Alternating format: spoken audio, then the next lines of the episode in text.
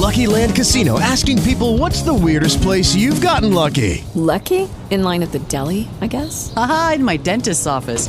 More than once, actually. Do I have to say? Yes, you do. In the car before my kids' PTA meeting. Really? Yes. Excuse me, what's the weirdest place you've gotten lucky? I never win and tell. Well, there you have it. You can get lucky anywhere playing at LuckyLandSlots.com. Play for free right now. Are you feeling lucky? No purchase necessary. Void where prohibited by law. 18 plus. Terms and conditions apply. See website for details. With Lucky Land slots, you can get lucky just about anywhere. Dearly beloved, we are gathered here today to. Has anyone seen the bride and groom? Sorry, sorry, we're here. We were getting lucky in the limo and we lost track of time. No, Lucky Land Casino, with cash prizes that add up quicker than a guest registry. In that case, I pronounce you lucky. Play for free at LuckyLandSlots.com. Daily bonuses are waiting. No purchase necessary. Void where prohibited by law. 18 plus. Terms and conditions apply. See website for details. Opinión y análisis de los hechos noticiosos. Una mirada diferente con Maite Azuela. Y esta mañana la maestra Maite Azuela en su columna radiofónica Derechos Humanos en Resonancia nos habla acerca de la reducción del uso de armas de fuego. ¿Cómo estás Maite? Bienvenida, muy buenos días. Paco, con el gusto de saludarte terminando ya este año aquí en nuestro auditorio.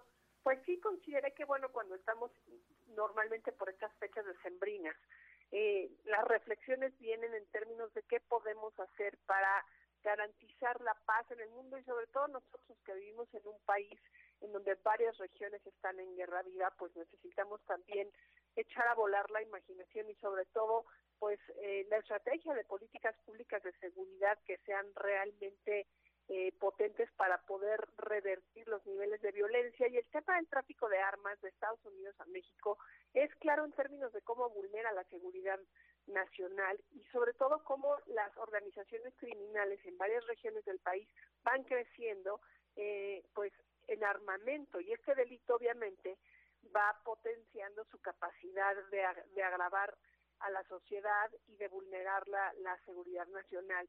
Eh, uno de los ejemplos que se dan, sobre todo a partir de, de, de uno de los diálogos que hubo a finales de noviembre entre el gobierno de México y el gobierno de Estados Unidos, es cómo la gravedad del problema ha llegado a México al grado de que se han decomisado en dos años y medio más de 58 mil armas.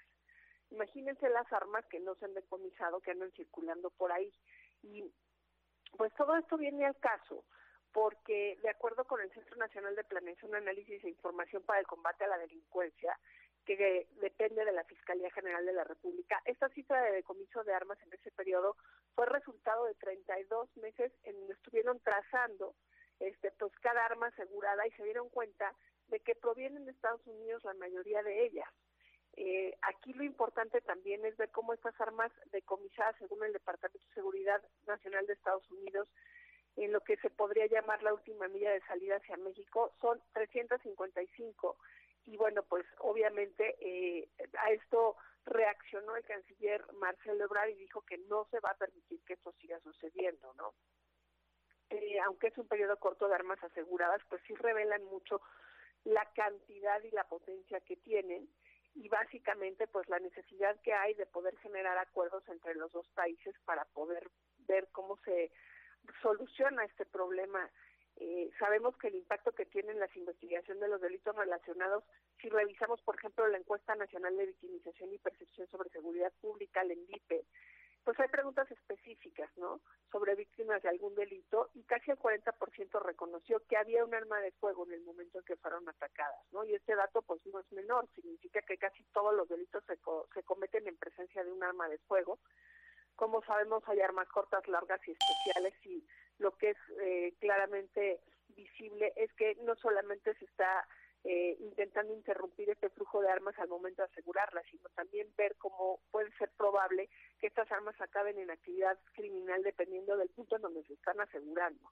Y pues las hipótesis que se han eh, lanzado a partir de esta interrupción de, de, flujo y para poder recortar este volumen es que eh, los, los traficantes aprovechan para detectar en dónde están estas armas largas no es lo mismo ocultar un arma corta en un vehículo que trasladar una carabina Barrett de calibre 50, ¿no? Por ejemplo, esto lo dicen los especialistas en temas de seguridad pública. Eh, creo que nos, nos hace mucha falta en México revisar mucho este tema de trasiego de armas, porque la industria de armas emplea a casi 450 mil trabajadores en Estados Unidos y representa 50 mil 900 millones de dólares.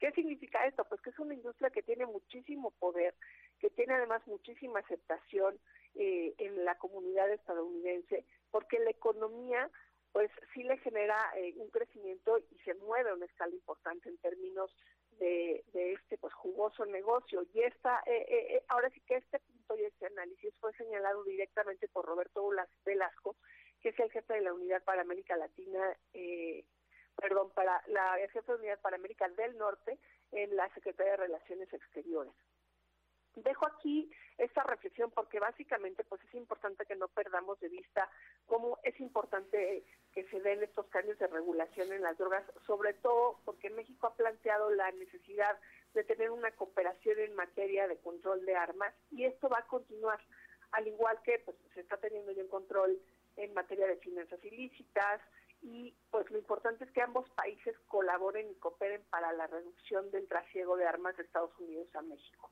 Con esto concluyo, Paco, mi colaboración el día de hoy, esperando escucharnos el próximo martes.